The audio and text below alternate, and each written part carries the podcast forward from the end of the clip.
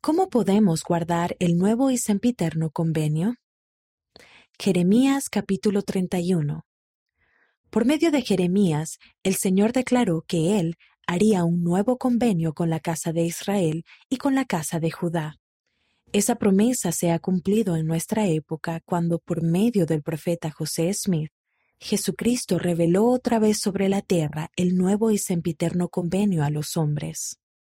Cuando las personas aceptan el Evangelio y prometen guardar los mandamientos de Dios, Él, a su vez, promete darles las bendiciones de su nuevo y sempiterno convenio. Considere las siguientes preguntas al estudiar Jeremías capítulo 31. ¿Dónde escribirá el Señor su ley? Véase el versículo 33. ¿Qué hará el Señor por nosotros si guardamos nuestros convenios? Véase el versículo 34. ¿Qué hará el Señor si no guardamos su ley? Véanse los versículos 36 y 37.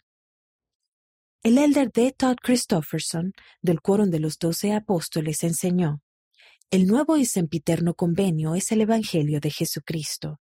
En otras palabras, las doctrinas y los mandamientos del Evangelio constituyen la esencia de un convenio perpetuo entre Dios y el hombre que se establece nuevamente en cada dispensación. Análisis.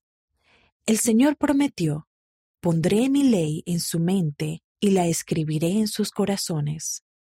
¿En qué ocasiones ha sentido que el convenio del Señor estaba escrito en su corazón? Jeremías capítulo 31, versículo 33.